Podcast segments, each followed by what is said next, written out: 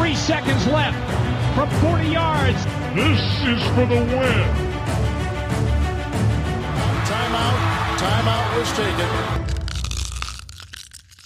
Hallo und herzlich willkommen zur neuen Folge von Icing the Kicker, dem NFL-Podcast in Kooperation zwischen dem Kicker und der Footballerei. Wir sind drin, mitten drin. Die neue NFL-Saison ist gestartet. Bereits heute geht es weiter mit Woche zwei. Deshalb wollen wir direkt loslegen. Wir, das sind heute Jan vom Kicker. Moin Jan. Servus Kutsche, keine Zeit verschwenden. Wir haben viele Themen, es gibt viel zu besprechen. Ich freue mich drauf, los geht's. Sehr gut, weiter. Detti von der Footballerei ist auch dabei. Moin Detti. Hallo Kutsche. Nur bevor ich es vergesse, ich in meiner Recherche zu John Michael Schmitz bin ich nicht wirklich weitergekommen. Aber ich habe noch einen anderen Center entdeckt, der heißt Austin Schlottmann. Aber zu dem kommen wir gleich. Geil, Austin Schlottmann ist der fast noch bessere Name. Finn vom Kicker ist auch da. Moin Finn. Moin moin, grüße euch, hi. Finn war vor ein paar Wochen schon mal dabei, gehört jetzt auch zum festeren Cast von Icing the Kicker, gewöhnt euch an seine Stimme, gewöhnt euch dran, dass er Vikings-Fan ist. Herzlich willkommen, Finn, an dieser Stelle nochmal. Ja, vielen, vielen Dank. Ich freue mich auch jetzt da, äh, vielleicht das häufigere nochmal dabei sein zu dürfen. Und ein bisschen Vikings-Fan sein tut ja auch ganz gut, weil hier sind ja auch ein paar grüne Leute vertreten, was ich ja jetzt schon mitbekommen habe.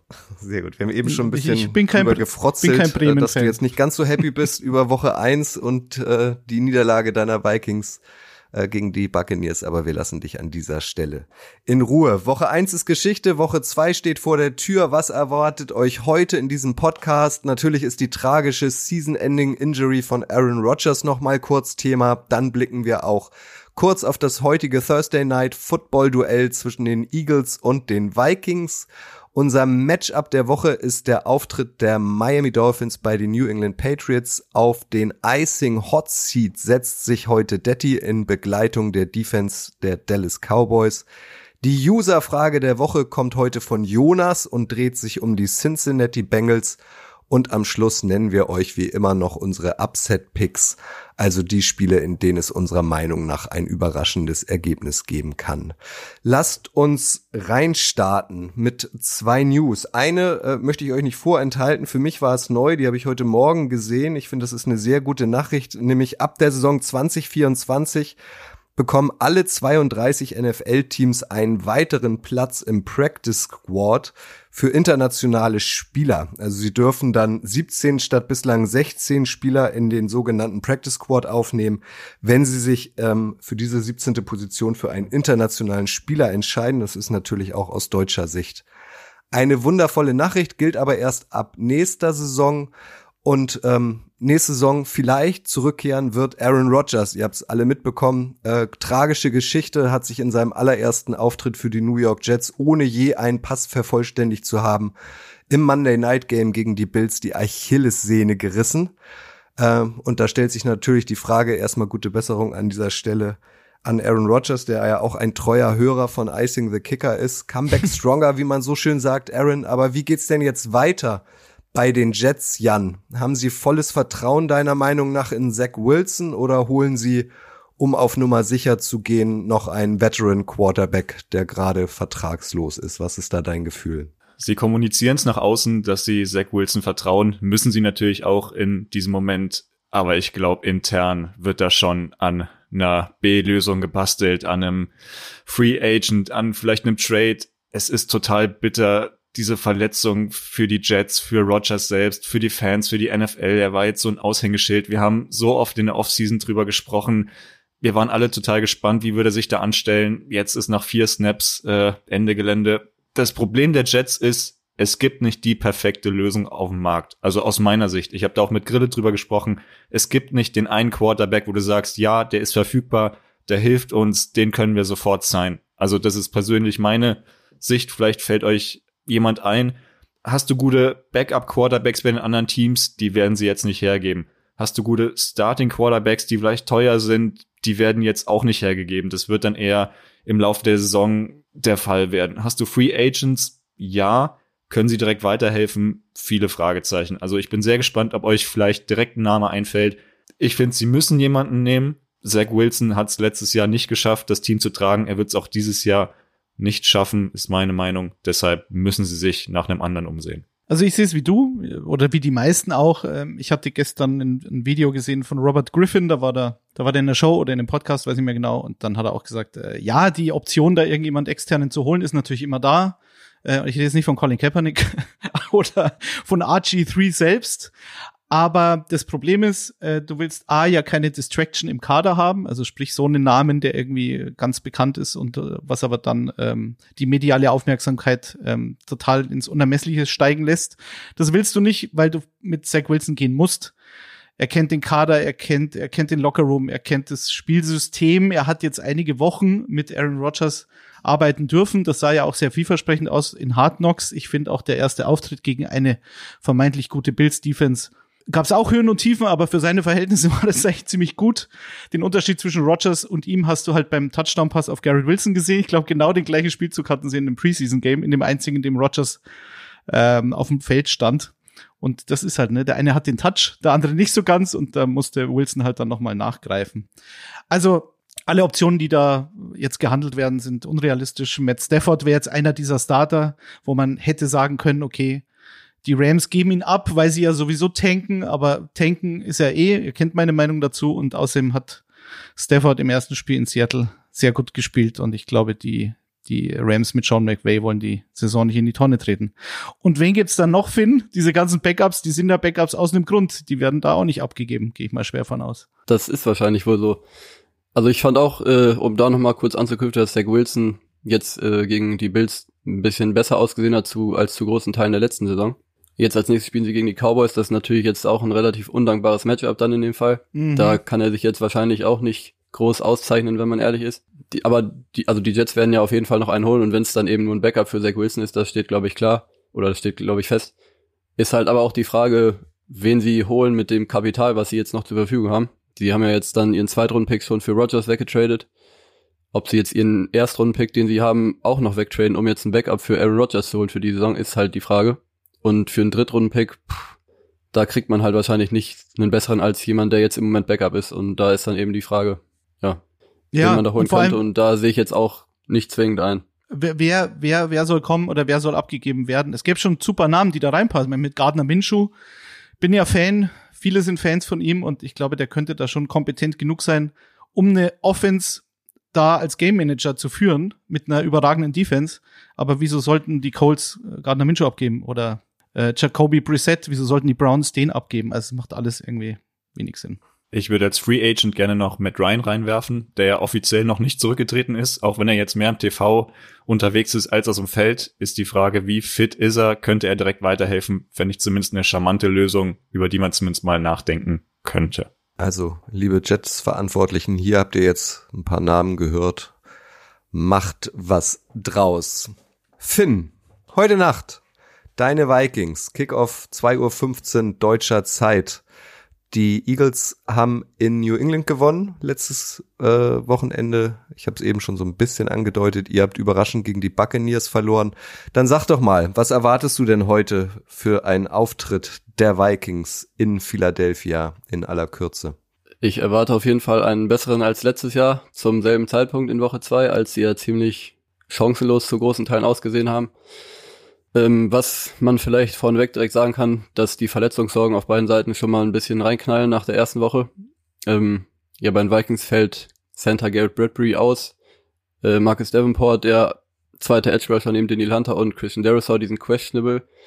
Und äh, bei den Eagles fällt aber auch, was schon bekannt ist, äh, der zweite Corner mit ähm, James Bradbury aus. Äh, Reed äh, Blankenship auf Safety fällt aus, genauso wie Kenneth Gainwell und äh, Kobe Dean die ja alle gestartet sind in der letzten Woche. Äh, zudem ist Fletcher Cox questionable, das heißt, da sind auf der defensiven Seite gerade schon ein paar Namen, ähm, die ausfallen, was es vielleicht den Vikings so ein bisschen erleichtern könnte. Äh, Matchups, auf die ich mich sehr freue, ist natürlich wieder das äh, zwischen Darius Slay und Justin Jefferson. Ähm, keine Frage, da gab es ja letzte Saison auch schon ein ziemlich toughes Battle. Da habe ich die Frage, ob Slay Jefferson verfolgen wird, jetzt gerade auch, wo Bradbury ausfällt, weil die Aufteilung zwischen den beiden war ja oftmals so, dass Slay die linke Seite verteidigt hat und Bradbury die rechte Seite. Jetzt, wo Bradbury ausfällt, ist dann eben die Frage, ob Slay links bleibt oder ob er eben mit Jefferson mitgeht, um da eben ihn verteidigen zu wollen. Und was ich aus Vikings Perspektive, glaube ich, forcieren würde, wäre das äh, Matchup zwischen TJ Hawkinson und den Linebackern beziehungsweise den Safeties von den Eagles, weil die ja auch jetzt äh, wie gerade angesprochen, schon angeschlagen sind. Um es kurz zu machen, also ich glaube, dass die Vikings offensiv eine Chance haben, was eben der Knackpunkt sein wird, ist das Duell an der Line. Die Interior Offensive Line der Vikings ist ja jetzt durch den ausgefallenen Center und äh, Austin Schlottman, den wir eben schon besprochen haben, Ja, äh, ja Schlottmann, angeschlagen. den schreibt man doch mit, mit zwei N, da muss doch Schlottmann heißen. Ja. Und äh, der Right Guard von den Vikings, Ed Ingram, der hat jetzt nach wie vor auch nicht überzeugt. Und äh, bei den Eagles hat mit Jalen Carter jemand in Woche eins gleich mal in seinem ersten Spiel äh, überzeugt. Mit einem Sack, mit äh, acht, neun Pressures, je nachdem, was für einen Datenerheber man da nimmt. Und einer 32-prozentigen Pass-Rush-Win-Rate. Damit war er Platz eins in der ganzen NFL. Das wird nicht Mhm. ganz so leicht.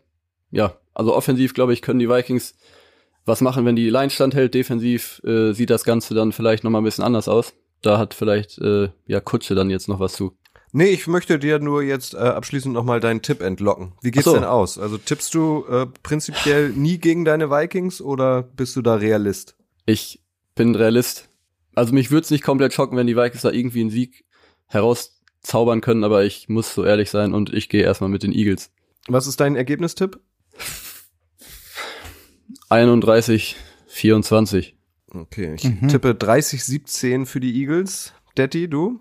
Äh, ich tippe 21-17 für die Eagles, aber ich bin auf diese Matchups viel gespannter als auf das Ergebnis. Also, äh, wie Finn schon gesagt hat, also der Schlottmann gegen Jalen Carter, das wird, da achtet bitte alle drauf. Und wenn ihr es äh, morgen erst hört, diesen Podcast, dann äh, habt ihr es gesehen.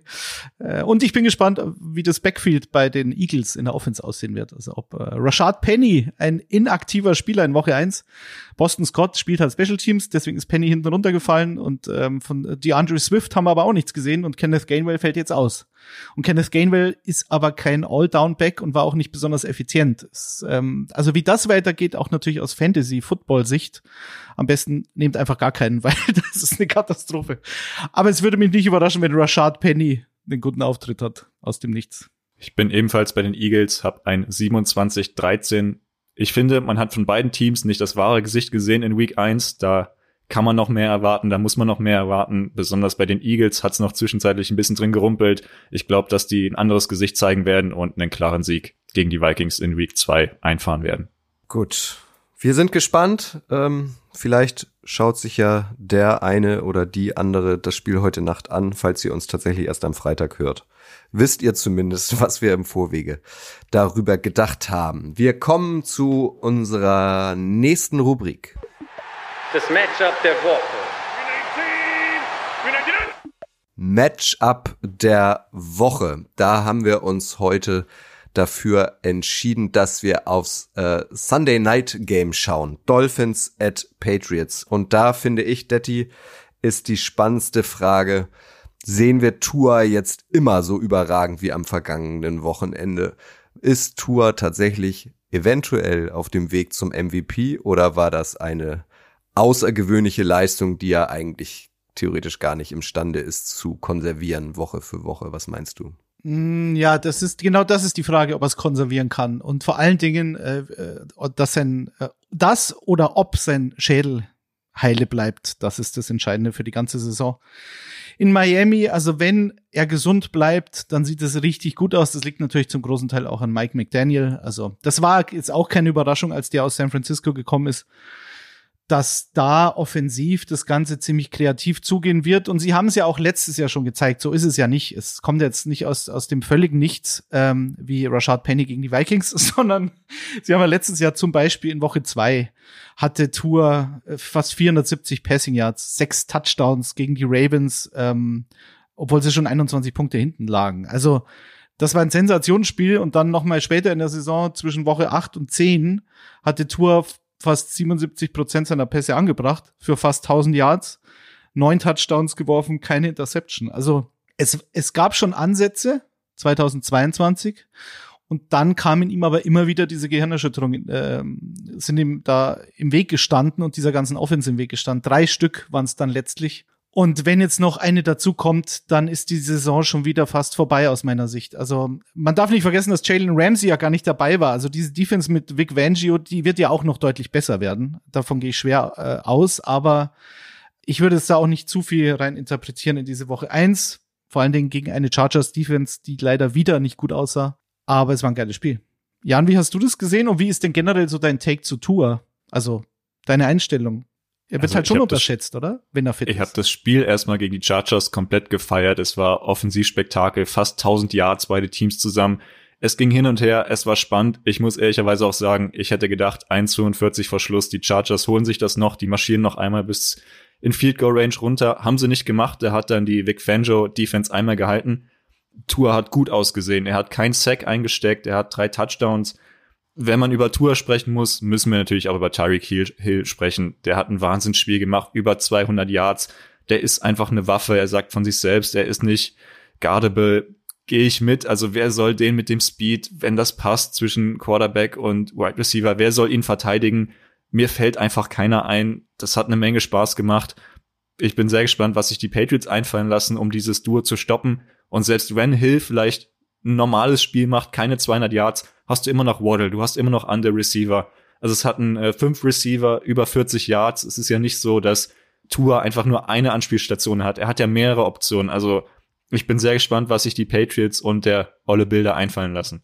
Was man vielleicht noch sagen muss, äh, Finn, äh, die Patriots Defense, also der Pass Rush der Patriots, kann der eine Gefahr sein für eine O-Line in Miami, die ja vor der Saison eigentlich ganz klar als Schwachstelle ausgemacht worden ist. Und äh, wie Jan schon gesagt hat, die wurden nicht, äh, Tour wurde nicht gesackt. Lag es jetzt an dem Chargers Pass Rush, dem fehlenden. Ähm, und auch die Patriots Defense ist jetzt nicht bekannt dafür, dass sie über den Pass Rush kommt, sondern eher über die Coverage. Also ich glaube, vom Matchup passt ganz gut und Tour hat noch kein Spiel gegen die Patriots verloren. Also was ist dein, deine, deine Voraussage für das Spiel? Also, da würde ich erstmal mitgehen. Ich glaube aber, dass die Patriots Defense gar nicht mal auf dem Papier, weil auf dem Papier sollte die Chargers Defense eigentlich auch gut sein, aber ich glaube, dass die Patriots Defense besser performen wird. Die haben es ja auch Mhm. den Eagles letzte Woche relativ schwer gemacht. Was vielleicht ganz spannend zu beobachten sein wird, ist, dass ähm, die Patriots ja üblicherweise auch viel Man-Coverage spielen in der Verteidigung.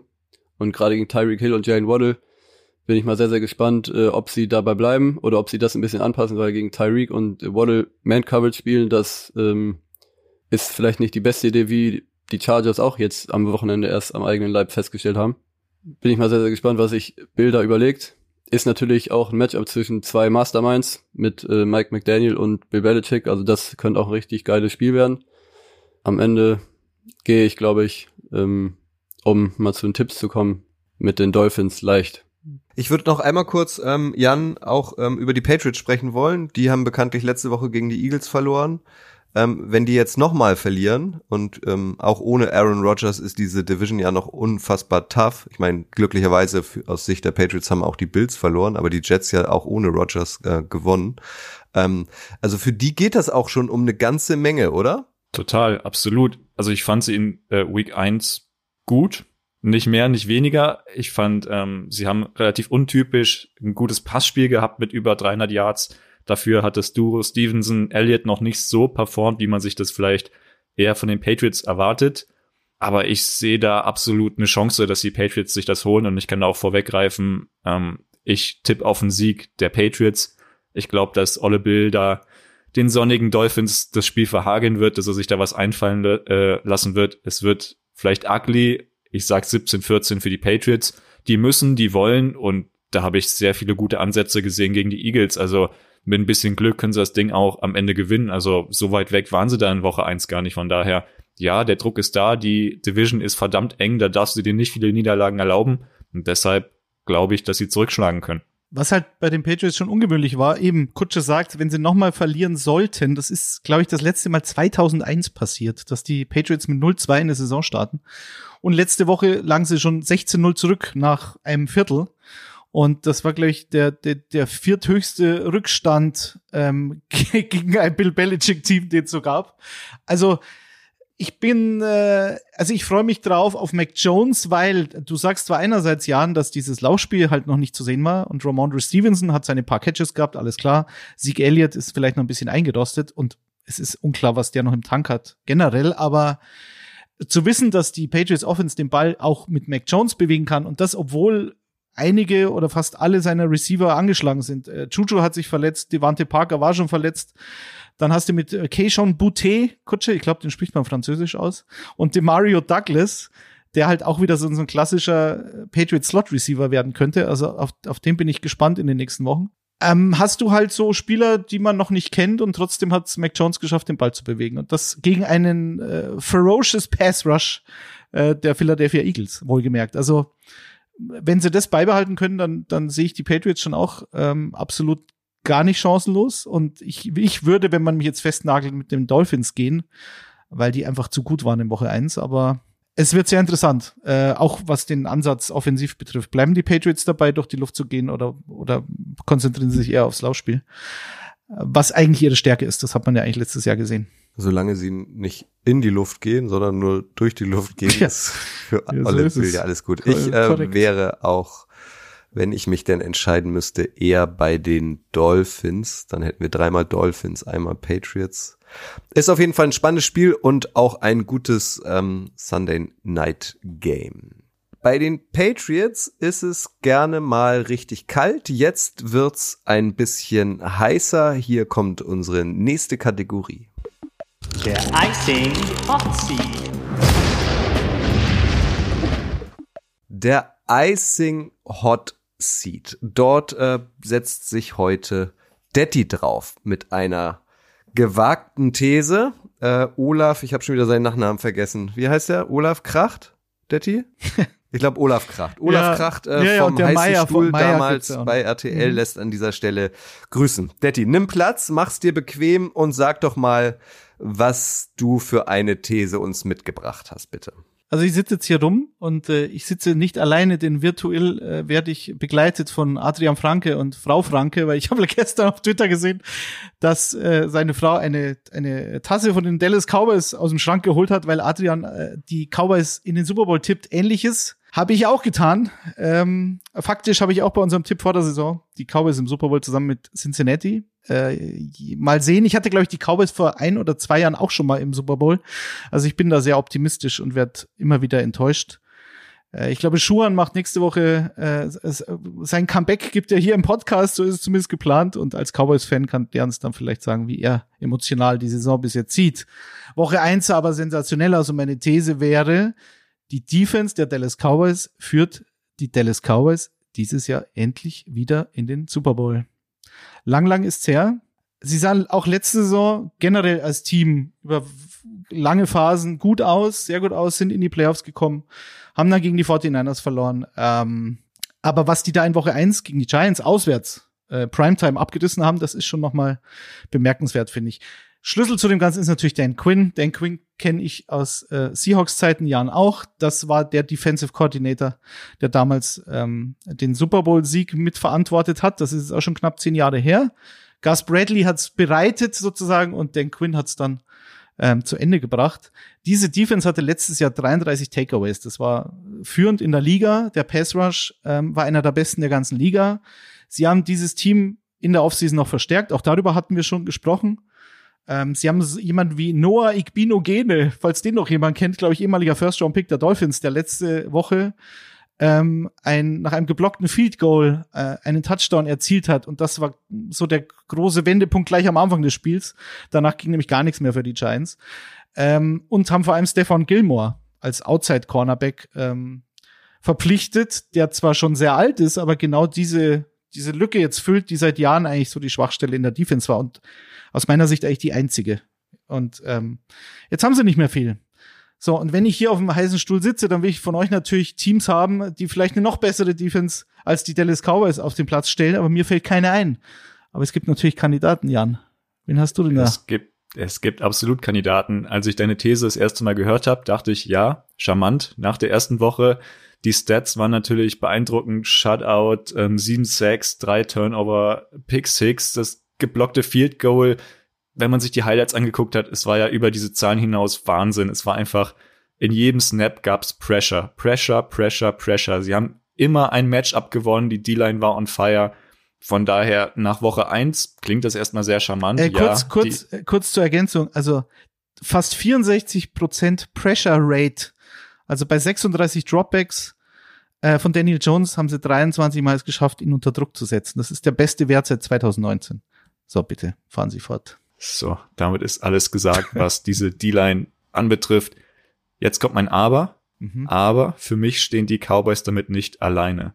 Du hast immer noch die 49ers, du hast immer noch die Eagles, die sich steigern werden im Laufe der Saison.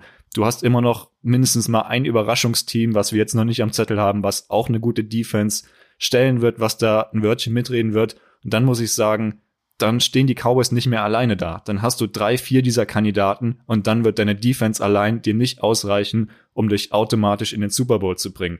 Da hast du noch andere Kandidaten, dann musst du auch offensiv performen. Prescott musste nicht performen in Woche eins, aber auch er wird gefordert sein, auch er wird mal über Sieg und Niederlage entscheiden, nicht die Defense alleine. Und deshalb ist mir dieser Hot Take, dieser, diese These einfach noch ein bisschen zu früh. Ich würde da noch eine Weile abwarten und wenn du überlegst, welche Super Bowl-Kandidaten in den letzten Jahren haben allein über ihre Defense das Endspiel erreicht. Naja, die, die Seahawks. Vor ja. zehn Jahren. Und danke. Und wie lange ist das her? Also die letzten Jahre ähm, die Chiefs waren es nicht, die Buccaneers waren es nicht, die Rams waren es nicht. Also ja, aber die, Buc ja, aber die Buccaneers haben, haben dann letztlich den Super Bowl gewonnen gegen die Chiefs für die Bucks. Das war nicht Tom Brady, das war die Buccaneers Defense. Aber okay, da, um dahin zu kommen, was Tom Brady hatte schon auch seinen großen Anteil. Das gebe ich ja zu. Und ich sag selber noch, Woche eins ist natürlich Overreaction, ist ja klar. So soll sie ja auch sein. Mm, die O-Line der Giants, also Andrew Thomas, der linke Tackle, hatte sich verletzt. Ähm, das gar nicht glaube, er jetzt spielen kann. Und Evan Neal, der Right Tackle, sieht nach einem kolossalen Bust momentan aus. Also wenn man Giants-Fans fragt, der letztjährige First-Round-Pick, das war auch ähm, absolut grausam.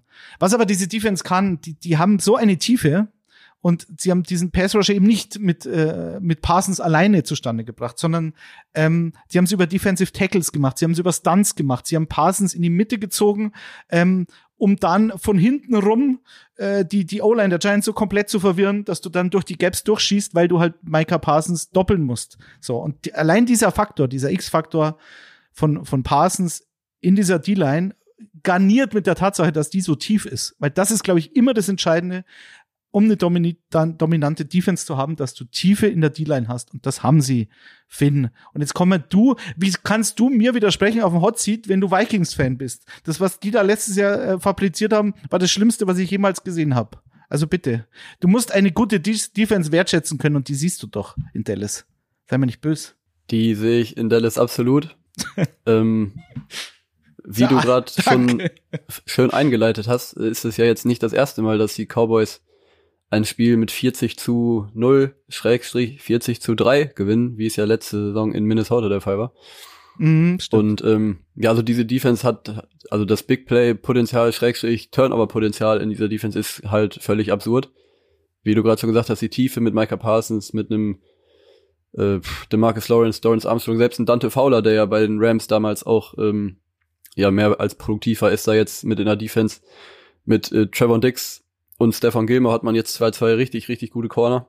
Also die Cowboys sind auf jeden Fall mal mindestens eine Top 3 Defense im Moment und wenn nicht sogar die Top 1 Defense, auch wenn man dann natürlich die 49ers und die Browns, äh, die ja auch jetzt gegen die Bengals richtig gut ausgesehen haben in Woche 1, sicherlich nicht vergessen darf, aber wenn man äh, null Punkte zulässt, dann ist das erstmal ein Statement. Ja, so sehe ich das auch.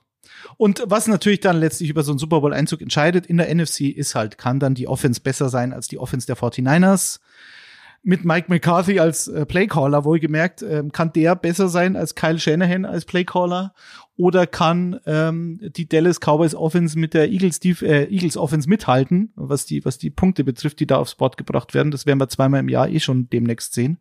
Also, mh, mm, die, die Cowboys Defense muss absolut dominieren, muss die beste Defense der Liga sein. Ansonsten wird's hart, weil sie halt in der NFC spielen und genau diese beiden Konkurrenten, die man jetzt sieht, genau die gleiche Stärke haben und aber aus jetziger Sicht in der Offense halt noch besser aussehen. Das muss ich sagen, aber ich glaube dran und äh, wenn ich nicht dran glaube, dann glaubt der außer Jerry Jones keiner dran und Kutsche vielleicht, der ist auch großer Jerry Jones Fan. Ich glaube an dich. Ich glaube an dich. Man muss auch einmal festhalten, äh, letzte Woche beim beim Icing Hot Seat ähm, auf dem saß ja Grille und hat eine, eine, wie heißt es, ähm, ein Pamphlet auf ähm, Jordan Love gehalten.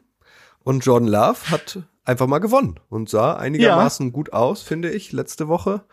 Ähm, die Cowboys ohne Frage sahen letzte Woche sehr gut aus, Detti. Und ähm, auch du hast jetzt, finde ich, eine gute Figur auf dem Hot Seat gemacht. Ähm, Aber wie heißt es so schön, abgerechnet wird zum Schluss. Ja. Also vielleicht können wir in fünf Wochen noch mal über deinen Auftritt auf dem Hot Seat sprechen. Ich befürchte, in 15 Wochen müssen wir darüber sprechen, weil ich glaube durchaus, dass Dallas äh, zumindest in Ansätzen so weiterspielen wird, weil das ist ja eine Entwicklung unter Dan Quinn. Gerade was die Takeaways betrifft, da sind sie jetzt, glaube ich, das, das dritte Jahr in Folge wären sie dann damit ganz vorne dabei in der Liga. Also es ist noch nicht aller Tage Abend. Aber dieses 40 zu 0, der letzte Fact, ähm, war der größte Shutout in der History der Dallas Cowboys und die ist ja schon, ne? Also die gibt die, die Cowboys gibt's ja schon relativ lange. Ähm, der zweitgrößte Shutout war ein 38 zu 0 über die Baltimore Colts 1978. Da hießen die Baltimore Colts noch Colts und nicht Ravens oder Indianapolis. Und Kutsche und ich waren ein Jahr alt und Tom Brady auch. Und die Teams mit den größten Shutouts in der Cowboys History haben alle den Super Bowl erreicht. Also mit den drei größten, diese drei Teams. Also ich meine, mehr kann ich nicht sagen. Ich merke schon, uns gehen immer mehr die Argumente aus, die dazu widersprechen. Ich sag's auch ehrlich, ich hab's in meinem Fantasy-Team, die können von mir aus jede Woche einen Shoutout hinlegen. also ich, ich wehre mich nicht. Im Gegenteil. Hock dich, komm, hock dich mit, sind wir schon zu dritt, zu viert. Gruß an Frau Franke, ja. sind wir zu viert. Finn kommt auch noch mit dazu.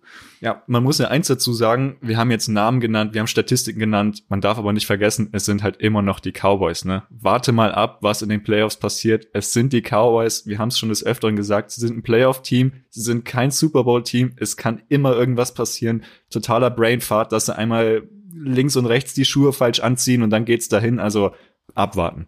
Noch sehr früh in der Saison. Das kann ich bestätigen. Gut, Teddy. Dann darfst du wieder runterkommen vom Hot Seat und dich wieder ganz normal hinsetzen, dich wieder ein bisschen eingewöhnen. Jetzt kommen wir zu unserer nächsten Rubrik. Herr, Herr Godell, noch eine Frage. Lassen Sie uns noch eine Frage für die User, bitte. Und die kommt heute von Jonas TRG über Instagram. Vielen Dank, Jonas. Für deine Frage haben wir uns entschieden. Generell gilt, äh, wir begrüßen es, wenn auch ihr, ihr Zuhörer, ein interaktiver Teil von Icing the Kicker seid. Immer am Anfang jeder Woche fragen wir über den Instagram-Kanal des Kicker und der Footballerei ähm, nach euren Fragen ab und ähm, entscheiden uns dann für eine. Wie gesagt, dieses Mal ist Jonas dran und Jonas Jan fragt, können sich die Cincinnati Bengals nach der katastrophalen Woche 1 erholen? Mein erster Gedanke war, ja klar. Mein zweiter Gedanke war dann aber, oh verdammt, es geht gegen die Ravens. Das ist nicht unbedingt das Matchup, was du haben willst nach so einer Nullleistung. Also Burrow gebencht. Für mich war es keine Verletzung, muss ich dazu sagen. Also man hat ihm nicht irgendwie angesehen, dass er limitiert ist. Das war mein persönlicher Eindruck. Sie waren einfach schlecht. Sie wurden einfach von dieser Browns Defense überrannt. Sie hatten keine Third Downs. Da muss ich auch sagen, ich fand die Play-Auswahl nicht so optimal. Sagt sich natürlich immer leicht von hier, aber ich fand, sie hatten da einige Third Downs, ähm, Dritter und Vier, Dritter und Fünf, wo sie für mich immer diesen langen Shot Richtung Endzone probiert haben. Habe ich ehrlicherweise nicht ganz verstanden, da immer dieses 50-50 Man-Coverage auf Außen zu probieren. Es ist sehr oft schief gegangen, dann war der Abstand irgendwann so groß, dass sie Burrow gebencht haben. Aber es sind immer noch die Bengals. Also ich habe auch bei uns in den Insta-Kommentaren gelesen, als wir unsere Predictions für die Saison hatten, ob jetzt beim Kicker und der Footballerei der Bengals Hype Train losgegangen ist, weil sie sehr viele auf dem Zettel hatten. Und ich sag, da muss in Woche zwei ein anderes Gesicht kommen, da wird ein anderes Gesicht kommen. Nochmal so eine Null-Performance kann ich mir von Burrow und den Bengals nicht vorstellen. Äh, was natürlich da zuerst in den Kopf schießt, ist der Saisonstart letztes Jahr. Also ich meine, sie waren letztes Jahr hatten sie 0-2 zu Beginn. Ich glaube, Burrow hatte in Woche eins gegen die Steelers vier Interceptions, also auch absolutes Katastrophenspiel und hatte 13 Sacks nach zwei Spielen. So, und danach haben sie äh, von den letzten 14 Spielen 12 gewonnen. Das ist das, was ne, zuerst auffällt und äh, wo, wo man sich dann hinhängen kann als Bengals-Fan, logischerweise. Der Grund dafür, warum das so war, ähm, ist halt nur ein anderer. Also sie hatten, glaube ich, letztes Jahr das Problem, dass diese O-Line neu zusammengestellt worden ist und halt auch mal ein bisschen braucht erst, bis du dich eingespielt hast als Unit. Ähm, dass du, wie reagierst du in Game auf eben äh, solche solche Stunts in der D-Line? Wie reagierst du auf Blitzes? So, dass es halt perfekt abgestimmt ist. Genauso was das Run-Blocking betrifft. Da brauchst du einfach ein bisschen mehr Zeit. Wobei das Pass-Blocking natürlich für Burrow seit Jahren ein Thema ist. So, dann haben sie sich aber doch ziemlich stabilisiert. Äh, und haben dieses Jahr auch eine neue O-Line insofern, als sie einen neuen Left Tackle haben mit Brown, den sie geholt haben von den Chiefs. Und der Right Tackle jetzt Jonah Williams ist, der bis jetzt in seiner NFL-Laufbahn immer nur links gespielt hat. Also das gebe ich ihnen auch. Aber finde, das Entscheidende ist doch, dass ähm, das Spiel war halt ein Regenspiel im Wind. so, und ich erinnere mich an letztes Jahr, die 49ers haben in Chicago verloren in Woche eins. Ich glaube, da war es noch ein bisschen krasser natürlich, was das Wetter betrifft. Aber ich glaube, das sollte man, wenn man diese Woche eins äh, beurteilt, schon mit einbeziehen. Sehr stark sogar, oder? Ja, du legst mir das hier mal wieder auf Silbertablett, ähm, das, was ich hier sagen wollte. Also ich habe tatsächlich äh, gestern mal den Wetterbericht für Sonntag gecheckt in Cincinnati und es soll nicht regnen, also das ist schon mal ein Mutmacher für alle Bengals-Fans. Okay. Das war auch tatsächlich eine wilde Theorie, die ich ähm, irgendwo im Internet gelesen habe. Ich weiß gar nicht mehr genau, wo es gewesen ist. Bei Burrow war ja aber vorm Draft auch ein Thema, dass er relativ kleine Hände hat. Und dadurch, dass es jetzt geregnet hat, äh, soll es wohl bemerkbar gewesen sein, dass diese kleinen Hände sich bei Regenwetter widerspiegeln. Wo ich aber auch natürlich dazu sagen muss, der spielt jetzt schon seit drei Jahren bei Regen. Ja. Da war es nie ein Thema. Und in Buffalo hat's geschneit. in, in den Playoffs. Ja. ja. Ähm, ja, nee, aber was sicherlich auch äh, nicht zwingend geholfen hat, ist, dass Burrow natürlich große Teile der Vorbereitung jetzt im Training Camp wegen einer Verletzung verpasst hat und jetzt gerade rechtzeitig für Woche 1 eben fit geworden ist. Deswegen glaube ich, kann ich mir da sicherlich auch vorstellen, dass da einfach die Zahnräder, ja, noch ein, zwei, drei Tage länger brauchen, bis sie da ineinander greifen.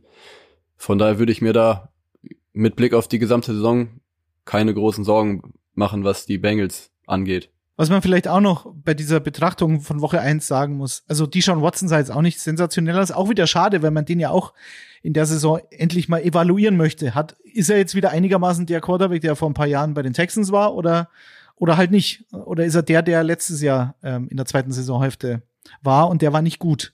Also den kannst du auch nicht richtig bewerten äh, aufgrund des Wetters. Was man halt noch sagen muss, Wetter plus diese Wadengeschichte war eine fatale Kombination. Weil ich glaube, dass die Bengals, ähm, also Callahan, der Offensive Coordinator, schon versucht haben, ihn zu schützen. Sprich, sie haben, glaube ich, mh, genau 52 von 54 Plays in der Offense haben sie aus der Shotgun gemacht. Also von, von, von Pass, ähm, Passformationen sozusagen. War er in der Shotgun? Das sind 96 Prozent. So, das hat, das gab es bei Burrow noch nie. Und normalerweise machst du das, wenn du halt viel über, über Run-Pass-Option gehst. Da stehst du in der Shotgun, meistens ähm, kannst du dann Drawplay machen. Der Running Back steht neben dem Quarterback. Entweder du übergibst den Ball, läufst selbst, ähm, täuscht an, Play-Action und gehst dann vielleicht doch tief. Aber normalerweise ist äh, Joe Burrow schon jemand, der an der Center steht und dann diese Schritte nach hinten geht. Das wollten sie vermeiden, glaube ich. Ähm, sie wollten ihm klaren Blick geben. Sie wollten, dass er den Ball sehr schnell los wird. Und garniert wurde das aber mit diesen tiefen Shots, die äh, Jan angesprochen hat. Und er hat elf Versuche, die mehr als zehn Yards in der Luft waren. Und davon ist einer angekommen. So. Und das ist halt, ja, wie gesagt, eine Katastrophe. Das Laufspiel ist auch nicht in Fahrt gekommen. Was bei den Browns natürlich der Fall war. Und das ist die Erklärung, warum du verlierst. Nur hast du halt jetzt gegen den Divisionsrival natürlich ein hartes äh, Stück zu schlucken in Woche zwei. Und das kannst du verlieren und dann stehst du bei 0-2. Wäre schlecht, Jan. Bei all der Kritik an den Bengals und der Offensive muss man aber auch echt Credits an die Defense der Browns geben. Also die waren bis in die Haarspitzen motiviert, die haben super gespielt. Es gab da eine Szene, wo Miles Garrett vor dem Snap diesen Basketball-Move, den Crossover andeutet. ich gehe nach links, ich gehe nach rechts und saust dann an seinem Defense-Spieler vorbei und gewinnt das Matchup. Also die waren wirklich on fire und die haben wirklich Burrow und Co. das Leben zur Hölle gemacht und haben sie dann einfach mürbe gemacht und diese ganzen langen Pässe kamen, wie gesagt, nicht an. Ich habe es nicht verstanden und dann war der Abstand irgendwann so groß. Mal schauen, ob die Ravens das wiederholen können und ob es dann irgendwann im Kopf von Burrow und Co. zu rattern beginnt. Es läuft nicht so, wie wir uns das vorgestellt haben, aber es ist immer noch ein Heimspiel und in Heimspielen ist Burrow einfach ein ganz anderer Typ. Jonas, an dieser Stelle nochmal danke für deine Frage. Ähm, ich finde, die Jungs haben das ausführend und gebührend beantwortet. Über die Ravens wurde jetzt noch nicht gesprochen. Das machen wir jetzt aber auch noch. Wir werden dabei aber eine weitere Kategorie dazu nehmen. Achtung, Achtung, Upset Pick. Nämlich Finn, für dich hat das Spiel Ravens at Bengals eventuell, ne, anders. Du sagst, das Spiel Ravens at Bengals hat eine Überraschung für uns parat. Bitte übernehmen Sie, Herr Finn. Jawohl. Jetzt kann man natürlich darüber diskutieren, wie groß eine Überraschung wäre, wenn die Ravens gewinnen. Ähm, bezogen auf die Buchmacher wäre das aber der Fall, weil die Bengals mit dreieinhalb Punkten Favorit sind, was ich schon relativ deutlich finde. Was ähm, aber für die Bengals sicherlich spricht, ist das Verletzungs- oder die sind die Verletzungssorgen bei den Ravens. Mit äh, J.K. Dobbins ist ja jetzt schon ein Running Back raus mit einer Achillessehne. Marcus Williams äh, wird für eine Weile äh, fehlen wegen einer Brustmuskelverletzung. Left Tackle Ronnie Stanley, Center Tyler Linderbaum, die sind beide Week to Week, die könnten das Spiel auch verpassen. Also das äh, sind auch sicherlich zwei wichtige Anker in der Offensive Line der Ravens. Und ähm, ja, Marlon Humphrey und Mark Andrews, die ja jetzt auch beide in Woche 1 nicht gespielt haben, die sind weiterhin angeschlagen. Bei denen sieht's aber wohl ganz gut aus und es ist durchaus realistisch, dass sie in Woche 2 jetzt spielen können. Da müssen wir mal den Injury Report dann jetzt noch abwarten, die nächsten ein, zwei Tage. Grundsätzlich kann ich mir aber vorstellen, dass das bei den Bengals nach wie vor noch ein, zwei Wochen ja braucht, bis es vielleicht da so ein bisschen besser funktioniert. Zumal die Ravens ja jetzt auch ganz gut in die Saison gestartet sind. Da bin ich mal gespannt, ob das Passspiel äh, über OBJ, Zay Flowers noch ein bisschen sich weiterentwickeln kann. Da äh, ist ja jetzt sicherlich auch noch nicht alles perfekt. Mm. Und ähm, ja, die Ravens, die die Ravens Defense allen voran, kann ich mir durchaus vorstellen, dass sie das, dass sie das Spiel der der Bengals Offense schwer machen kann. Äh, Gerade die Defensive Line und die beiden Linebacker, die sahen in Woche 1 sehr sehr gut aus und äh, da ist durchaus ein realistisches Szenario, was ich sehen kann, dass die Bengals hier nochmal stolpern. Die haben sich ja relativ schwer getan, finde ich, gegen die Texans. Auch hier wieder in Woche eins. Schwer zu sagen, lag es jetzt an dieser neuen, die Miko Ryans Texans Defense, die besser ist als viele dachten, die aber ja auch schon viel Talent hatte, haben wir ja auch vor ein paar Wochen drüber gesprochen in unseren Division Previews. Oder liegt es dran, dass natürlich auch die Offense von den Ravens mit Todd Monken einem ganz, also einem neuen Koordinator und einem ganz anderen Ansatz, als es jahrelang der Fall war unter Greg Roman, äh, ob die auch noch ein bisschen braucht, um in Fahrt zu kommen. Safe Flowers, unser, unser Rookie, ähm, den wir auch in, in der damaligen Folge hervorgehoben haben, dass der überraschen könnte, hat mich total gefreut. Auch mein Dynasty-Team hat's gefreut. Für den Jan habe ich sogar den First-Round-Pick im Rookie-Draft hergegeben, weil ich ihn unbedingt haben wollte. Habe ich nach oben getradet, weil ich mir so sicher war. Nach Woche eins, ich will gar nicht mehr wissen, das reicht mir schon, es kann gern so weitergehen. Aber okay, OBJ, ähm, auch der braucht, glaube ich, noch ein bisschen, hatte, glaube ich, ein, zwei ganz geile Aktionen. Also mich würde es jetzt auch nicht überraschen und vor allem in dieser Division, das ist, ich meine, die Browns haben jetzt gefühlt äh, jedes Spiel gegen Cincinnati in den letzten Jahren gewonnen und äh, die Bengals waren, ähm, waren immer Top 3 Team in der AFC. Also äh, ein Spiel, äh, egal wie die, wie die Voraussetzung ist, äh, gerade hier Ravens, Steelers, Browns, Bengals, da kann immer jeder jeden schlagen. Ich finde, das ist in kaum einer Division so wie in der AFC Nord. Kutsche. Jan, für dich kommt's jetzt von allen Seiten. Daddy hat dich angesprochen. Ich spreche dich jetzt auch an, weil du könntest wunderbar weitermachen mit deinem Upset-Pick der Woche. Mache ich direkt, halte ich aus, kein Problem. Ich habe mich für die Cardinals entschieden. Wer hätte das gedacht? Äh, die meisten haben sie auf Platz 32 in der Saison. Ich glaube aber, dass sie eine Chance haben gegen die Giants, dass sie die Giants schlagen, äh, schlagen können.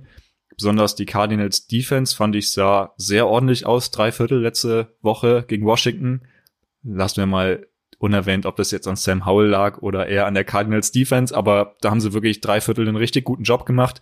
Wir haben es angesprochen, die Giants haben letzte Woche richtig auf die Mütze bekommen. Das steckt denen noch in den Knochen. Da werden sie die ganze Woche sich ihre Fehler anschauen müssen, null Punkte, was sie da alles falsch gemacht haben, anschauen müssen. Und ich glaube, da ist richtig Druck am Kessel. Die müssen da jetzt ein ganz anderes Gesicht zeigen, die müssen abliefern. Und lass die Cardinals mal in Führung gehen, dann glaube ich, kann da auf jeden Fall was gehen. Ich glaube auch, dass kein Team mit 0 zu 17 die Saison abschließen wird. Also ein Sieg wird es überall geben. Und warum nicht jetzt für die Cardinals direkt in Woche 2? Ah ja, ja, ja. Also vor allen Dingen, wenn man sieht, wie schlecht die Giants ausgesehen haben in Woche 1. Auch da wieder. Das Matchup, was das entscheiden könnte und was für dich spricht, ist einfach diese Giants O-Line mit dem, äh, mit den angeschlagenen beziehungsweise schlechten Tackles links und rechts und halt diesen, diesen Pass Rush in Arizona. Also die haben sechs, sechs gehabt, eben zwei Fumble, äh, Fumbles recovered, eine Interception gehabt. Sahen echt gut aus. Viel Energie, viel Power, was jetzt ich nicht mit Jonathan Gann auf den ersten Blick verbinden würde, diese Power und Energie, aber ich meine, das kann er halt, da kommt er her, auch wenn die Eagles-Fans, ähm, gerade was den Super Bowl betrifft, sicherlich Jonathan Gann und seine Defense ein bisschen kritisch sehen, aber äh, deswegen hat er den Job bekommen als Head Coach, weil er halt ein guter Defense-Koordinator war für die, für die meisten Zeit bei den Eagles. Und was man zu den Giants auch sagen muss, wir haben in der Offseason drüber gerätselt, wie gut sind die Receiver, können sie dann einen Schritt nach vorne machen? Das war letztes Jahr eine Katastrophe und zumindest nach Woche eins muss man sagen, klar, es war gegen die Cowboys, aber das war wieder eine Katastrophe. Also du hattest mit Waller als Neuzugang jemanden, der hat 36 Yards gehabt, der ist jetzt schon wieder angeschlagen und du hattest die anderen Receiver, da hat niemand über 25 Yards gehabt. Niemand. Und da muss auf jeden Fall mehr kommen, weil sonst wird es gegen jedes Team der Liga schwer, wenn du da offensiv nicht produzieren kannst. Ja, das ist ja dieses Thema, hatten wir auch die ganze Offseason. Äh, wie viel Slot-Receiver braucht ein Team? Und die Giants haben immer Ja gesagt. und einen nach dem anderen geholt, dann auch wieder zwei rausgeschmissen bei den letzten Cuts. Also ja, aber ich dachte immer, Brian Dable wird schon eine Idee im Kopf haben. Aber auch da würde ich die Woche eins wieder rausnehmen. Also wenn du halt so zerstört wirst von, von dieser, von der, sag ich ja, besten Defense der Liga, dann gebe ich denen schon noch mal eine zweite Chance. Auch wenn die Cardinals Defense besser ist als gedacht vielleicht, aber warten wir mal ab. Dann mach doch gleich weiter, Detti. Was ist denn dein Upset-Pick der Woche? Ich wollte nur noch zu diesen, zu diesen Matchups Giants, Cardinals. Die, die Giants spielen mit zwei Rookie-Cornerbacks, so wie das aussieht. Trey Hawkins, Deontay Banks gegen Marquise Brown und Rondale Moore, also gegen diese Zwergen, Zwergen-Receiver von den Cardinals. Wird interessant. Ähm, aber gut, mein Upset-Pick wäre, jetzt pass auf, die Jacksonville Jaguars gegen die Kansas City Chiefs Kutsche. Ja, also die Chiefs haben alle Matchups unter Andy Reid gegen Jacksonville gewonnen. Ähm, die beiden Coaches haben auch eine schöne Geschichte zusammen. Doug Peterson war 2013 zum Beispiel, als die beiden Teams gegeneinander gespielt haben, der Offensive Coordinator der Kansas City Chiefs. Und äh, letztes Jahr haben die Chiefs zweimal gewonnen gegen die Jaguars, unter anderem in den Playoffs. Unter anderem in den Playoffs in dem Spiel, in dem Patrick Mahomes sich, so, so sah es damals aus, schwerer verletzt hatte. Dann hat er wie ein, ein Superheld hat es dann zu Ende gebracht und die Chiefs zum Super Bowl Triumph geführt. Aber es war ein Stück, äh, hartes Stück Arbeit. Äh, auch oder trotz dieser Verletzung haben sie sich dann durchgesetzt und äh, 27-17 gewonnen. Also das war das letzte Aufeinandertreffen. Was für mich da das Ganze äh, zumindest möglich macht, ist halt die Tatsache, dass die Jaguars zu Hause spielen. Also in Arrowhead würde ich ihnen keine Chance geben. Aber ich finde so Spieler wie Josh Allen, der Outside Linebacker, der hat jetzt drei Sacks in Woche eins. Ich finde am Ende waren sie dann doch recht souverän eigentlich äh, Jacksonville. Ähm, Travis Etienne sah richtig gut aus. Also hatte nur 18 Rushes, aber ist dann ein paar Mal explodiert. Dann 77 Yards auf dem Boden. Glaube ich, fünf Catches. Kein großer Raumgewinn. Aber das ist halt dann so ein, so ein Playmaker, den du in so einem Spiel brauchst.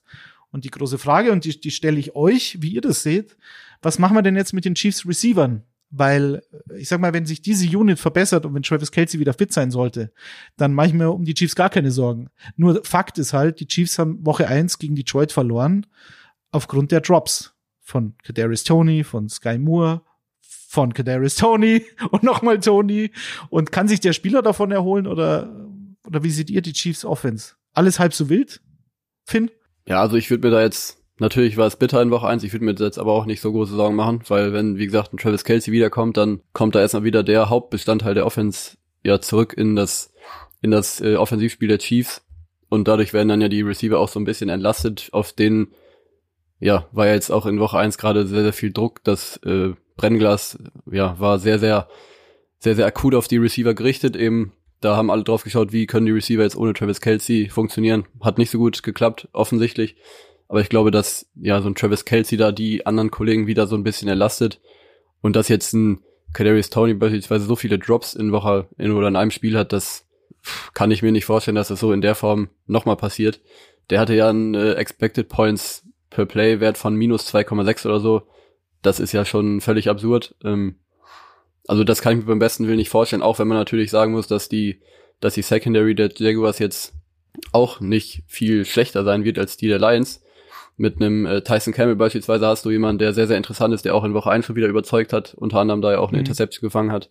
Jetzt habe ich die Receiver der Chiefs so ein bisschen in Watte gepackt und so ein bisschen in Schutz genommen. Ich glaube aber, dass äh, alleine die Rückkehr von Travis Kelsey, wenn sie denn jetzt am Wochenende erfolgt, da schon erheblichen Anteil dran haben könnte, dass diese Thematik ja nach Woche zwei nicht so sehr in den Medien präsent ist. Und die nächste Frage ist natürlich auf der anderen Seite, ob Kevin Ridley wieder so ein Spiel machen kann wie in Woche 1. Also ich meine, der hat fast 700 Tage nicht mehr äh, Football gespielt in der NFL. Es ist 11 Uhr Alarm, Alarm. Das heißt, wir müssen langsam zum Ende kommen. Also, acht Catches, 101 Yard. Bei mir ist es noch nicht elf. aber gleich. Also wenn das Geräusch, was ihr hört, ist in Bayern dann wegen der Zeitverschiebung, aufgrund dessen bisschen später. Wie heißt das nochmal genau, eine Jan? Bundesweiter was für ein Tag? Alarmtag, irgendwie sowas. Also ich bin jetzt auf jeden Fall, ich war zwar vorher schon wach, aber jetzt bin ich richtig wach. Also ich habe nicht auf die Uhr geguckt, ich wusste, dass es passiert. Bei mir kommt nichts, immer noch nicht. Obwohl Ja, Oberbayern ist ja im in Vergleich zu Deutschland. Franken später dran ist. Tetti. Du zählst ja zu der den, du zählst ja zu den Menschen, Warntag in Deutschland. Ja, im Landkreis Gedanken machen. Freising. Noch sind wir dabei. Bei mir ist aber auch noch nicht elf.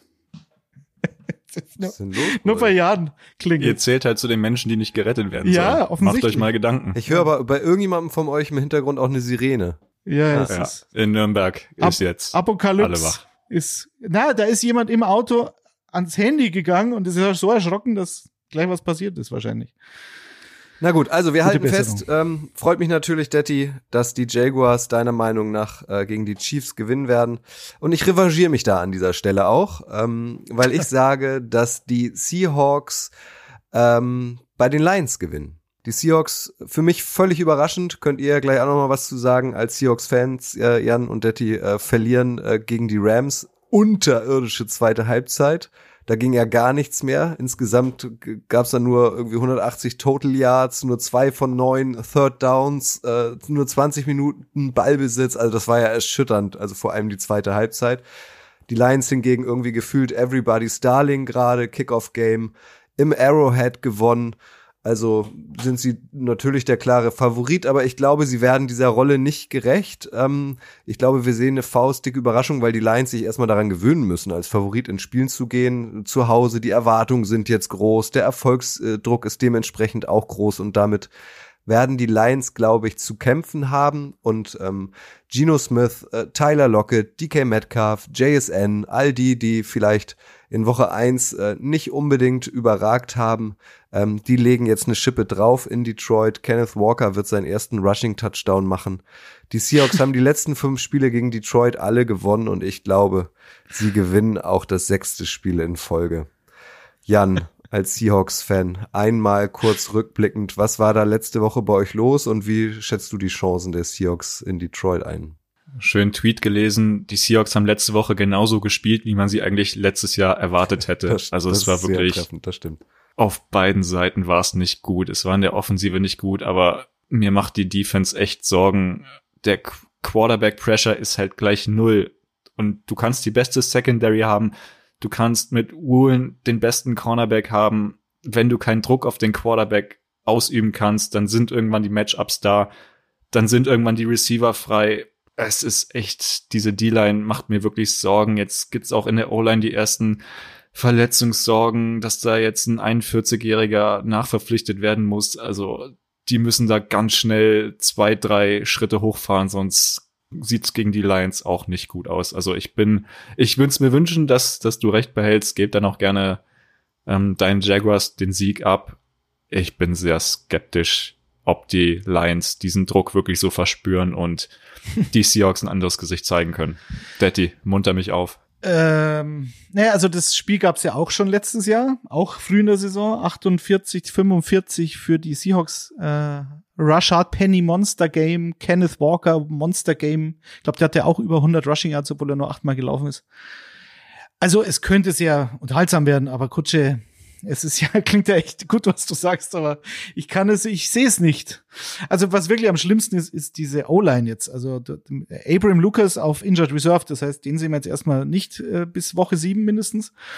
Und äh, Charles Cross auf der linken Seite, mh, auch wie irgendwas am C. Und C für so einen schweren Mann, äh, Turf Toe und so weiter. Also da sehe ich auch schwarz. Ich glaube auch nicht, dass der spielt. Zwei neue Tackles gegen die Detroit Lions, gegen meinen Defensive Player des Jahres, Aiden Hutchinson. Der war relativ, auf den ersten Blick, relativ still in Woche eins gegen Kansas City, aber auch nur, weil der Right Tackle ständig, ständig sich falsch aufgestellt hat. Ähm, und keine Flaggen überraschenderweise bekommen hat. Also Aiden Hutchinson hat sehr viel Druck gemacht auf Patrick Mahomes. Und ich glaube, gegen Seattle sehen wir das dann auch auf dem Statistikzettel. Also ich, ich sehe es nicht. Kutsche, tut mir leid. Ähm, Ich auch seh nur nicht komplett Angebot. schwarz, weil ich glaub, es nicht die- annehmen. ich weiß, ich weiß, ähm, aber ich kann oder werde die Saison, glaube ich, erst in ein paar Wochen so ein bisschen bewerten wollen, wo es hingeht, wenn halt die Secondary dann komplett ist. Ich mache mir um den Pass Rush nicht so viel Sorgen wie Jan. Ähm, äh, ich glaube, das wird schon passen, weil darüber haben wir gesprochen, über diese Tiefe. Du hast im Endeffekt vier veritable Outside-Linebacker, die für den Pass Rush hauptsächlich zuständig sind. Also es wird schon gehen. Und gegen den Lauf, gegen die Rams, obwohl hier ein Kyron Williams zwei Rushing-Touchdowns gemacht hat, aber statistisch war das jetzt nicht das Problem, sondern das Problem war, dass durch die Luft halt die, die Seahawks Defense komplett anfällig war. Und gegen Detroit, gegen den Quarterback, der jetzt, äh, glaube ich, ähm, die drittmeisten Pässe ohne Interception gemacht hat, hinter Rogers und Tom Brady in der Geschichte der NFL. Also diese Streak ist die drittlängste. Äh, ben Johnson Kutsche, der vermutlich der, der Sohn von, von dem ehemaligen kanadischen Sprinter, haben wir auch schon letzte Woche besprochen. Also gegen so eine Offense mit Amon Ra, also ich, ich, ich sehe da schwarz. Solange Devin Witherspoon, wir hatten vorher die Patriots mit Christian Gonzalez, da hat man sofort gesehen, was das für ein Talent ist. Witherspoon war verletzt, wird wahrscheinlich jetzt im Nickel starten, wenn er startet und dann natürlich oft gegen den Slot Receiver Amon St. Brown spielen. Also wenn der hundertprozentig fit ist, wenn Jamal Adams, ja, ich weiß, es ist lange her, aber wenn der trainiert jetzt wieder, wenn der spielt, dann sage ich, okay, dann will ich auch bewerten, wie die Secondary aussieht. In Woche 1 sah sie nicht gut aus.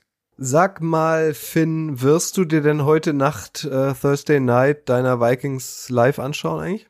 Ich fürchte, ich komme nicht drum herum.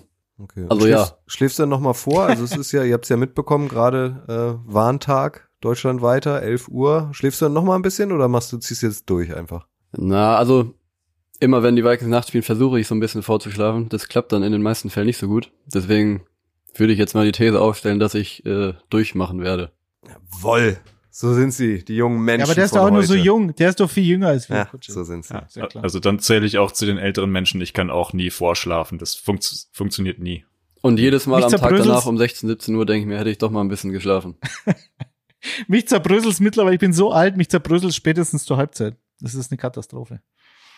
Okay. Gut, Halbzeit ist glücklicherweise noch lange nicht in der NFL. Es geht jetzt erst so richtig los. Woche zwei steht, wie gesagt, in den Startlöchern. Heute nachts geht's los. Am Sonntag dann wieder ein rappelvoller Game Day und äh, auch zwei Monday Night Games äh, in dieser Woche. Also ordentlich Programm.